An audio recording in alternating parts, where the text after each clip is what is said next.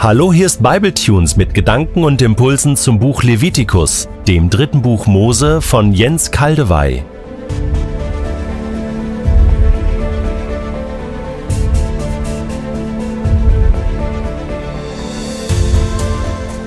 Ich lese in der Übersetzung Hoffnung für alle Levitikus 10, die Verse 1 bis 7. Zwei Söhne Aarons, Nadab und Abihu, nahmen ihre Räucherpfannen, legten glühende Holzkohle hinein und streuten Weihrauch darüber. Damit gingen sie ins heilige Zelt, um es dem Herrn darzubringen. Aber sie taten es eigenmächtig, denn der Herr hatte es ihnen nicht befohlen. Da ging ein Feuer vom Herrn aus, das die beiden auf der Stelle verzerrte. So starben sie dort im Heiligtum. Mose sagte zu Aaron, das hat der Herr gemeint, als er sagte, denen, die mir nahe sind, erweise ich mich als heilig. Dem ganzen Volk zeige ich meine Hoheit und Macht. Aaron schwieg. Mose rief Michael und Elisaphan, die Söhne von Aarons Onkel Usiel, und forderte sie auf, ihre toten Verwandten aus dem Heiligtum hinaus vor das Lager zu bringen. Die beiden kamen und trugen die Leichen mitsamt ihren Priestergewändern hinaus vor das Lager, so wie man es ihnen befohlen hatte. Mose sagte zu Aaron und dessen Söhnen Eliasa und Itamar, Lasst nicht euer Haar als Zeichen eurer Trauer ungekämmt. Und zerreißt auch nicht eure Kleider, denn sonst werdet ihr sterben. Und Gottes Zorn ertrifft das ganze Volk. Die übrigen Israeliten mögen die Toten beweinen, die der Herr durch das Feuer getötet hat. Verlasst nicht den Eingang zum heiligen Zelt, sonst sterbt auch ihr, denn ihr seid mit dem heiligen Öl zu Priestern des Herrn geweiht worden. Die drei befolgten, was Mose ihnen befohlen hatte.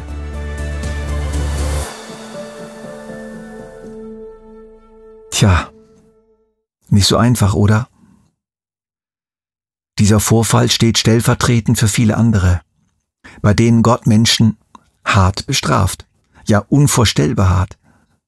Und deshalb erlaube ich mir dieses Ereignis in Levitikus 10 ausführlich zu behandeln, in der Hoffnung, euren Horizont zu erweitern und zu helfen, angemessen auch mit anderen Geschichten dieser Art umgehen zu können. In dieser Geschichte wird uns wirklich viel zugemutet. Da zuckt man zusammen, da stöhnt man auf, da fasst man sich an den Kopf, da möchte man sagen, Gott, was fällt dir ein? Gott, musste das denn sein? Oder diese Geschichte kann so nicht passiert sein. Also so ist doch Gott nicht. Also ich kenne Gott doch einfach nicht so. Ich habe wie Aaron vier Kinder. Zwar nicht vier Söhne, aber zwei Söhne und zwei Töchter.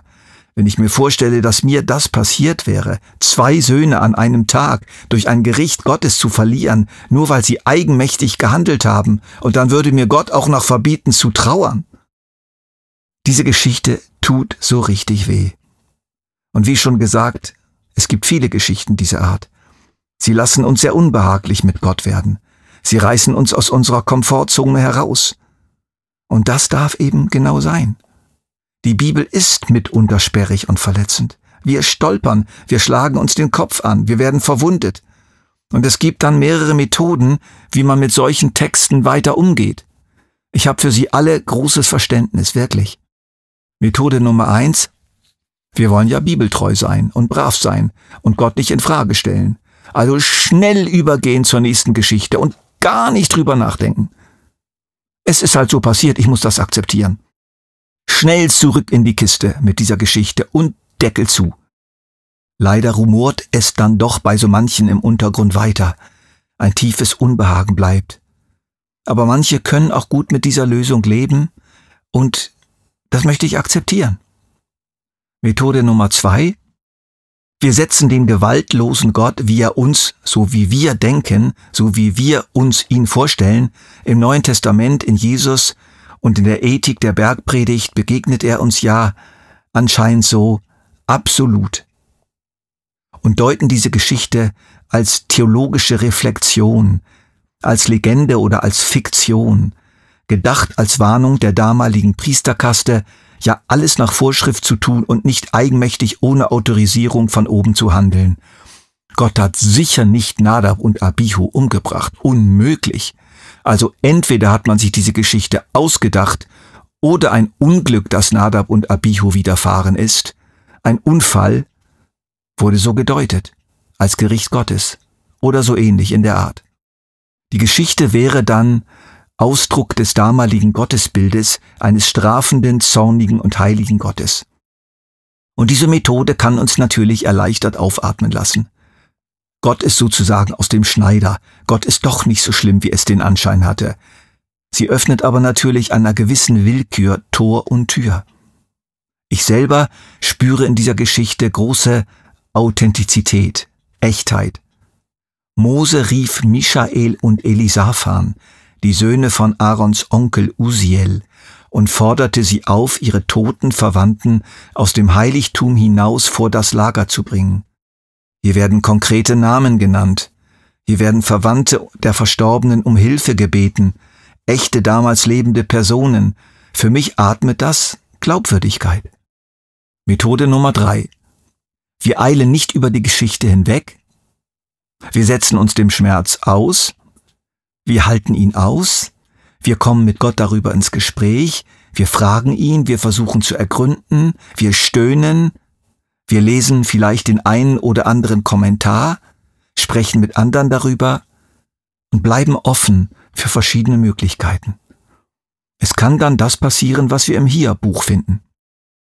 Hiob ist in ein schreckliches, vielgestaltiges, lebensumfassendes Unglück geraten und weigert sich anzuerkennen, dass das jetzt ein Gericht Gottes über seine Schuld sein soll.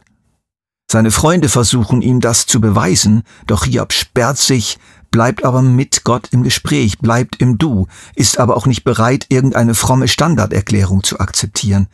Schlussendlich begegnet er Gott selbst. Er wird wiederhergestellt, aber er hat keine Antwort auf sein Warum erhalten.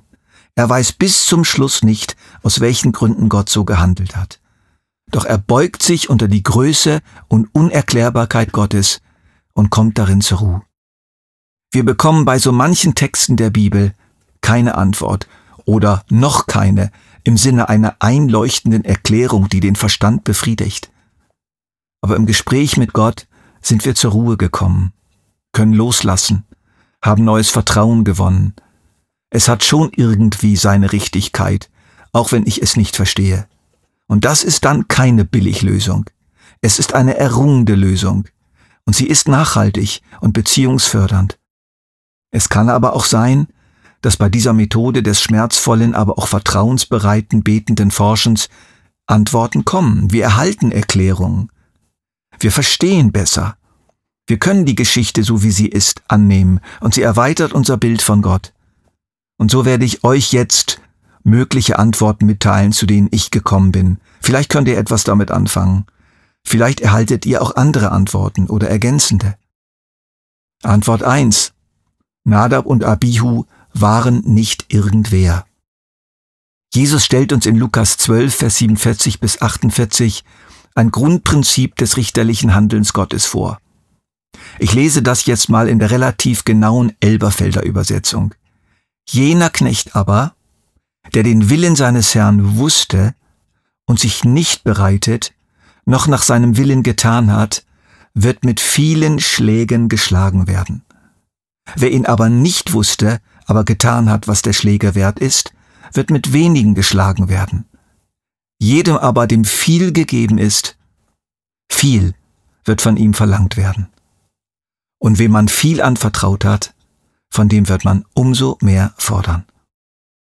Jakobus, der Bruder von Jesus, greift dieses Gerichtsprinzip in seinem Brief so auf. Meine Geschwister, es sollen nicht so viele von euch darauf aus sein, Lehrer der Gemeinde zu werden. Ihr wisst doch, dass wir Lehrer einmal besonders streng beurteilt werden. Nadab und Abihu war viel gegeben worden. Sehr viel. Sie waren Zeugen vieler Wunder Gottes gewesen. Sie waren ausführlich instruiert worden. Hinter ihnen lag eine gründliche und sorgfältige, sich über mehrere Tage hinziehende Amtseinsetzung durch eine sehr hohe Autorität, die glaubwürdig im Namen Gottes handelte. Sie hatten die Herrlichkeit Gottes gesehen. Sie hatten eine außerordentlich hohe Berufung und Verantwortung erhalten. Und nun brachten sie fremdes Feuer ins Heiligtum, so wörtlich, das ihnen nicht geboten worden war. Fremdes Feuer, eigenes Feuer. Wir sind jetzt Priester und wollen Gott auf unsere Weise dienen. Wir machen es so, wie wir wollen. Wir wissen, wie es geht. Wir gehen ins Heiligtum Gottes, wie wir wollen und wann wir wollen. Wir bestimmen, wir brauchen Gott auch nicht zu fragen, das haben wir gar nicht nötig. Das nennt man Hybris, Hochmut. Selbstherrlichkeit, aber auch Verachtung. Verachtung der Anweisung Gottes. Ja, wir kennen seine Vorschriften schon. Sie sind ja deutlich genug. Aber das hindert uns nicht, es auch mal ganz anders zu machen. Der Mensch muss kreativ sein. Jener Knecht aber, der den Willen seines Herrn wusste und sich nicht bereitet, noch nach seinem Willen getan hat, wird mit vielen Schlägen geschlagen werden. Jedem aber, dem viel gegeben ist, viel wird von ihm verlangt werden, und wem viel anvertraut ist, von dem wird man umso mehr fordern. Das ist meine erste Antwort. Im nächsten Bible Tunes folgen weitere.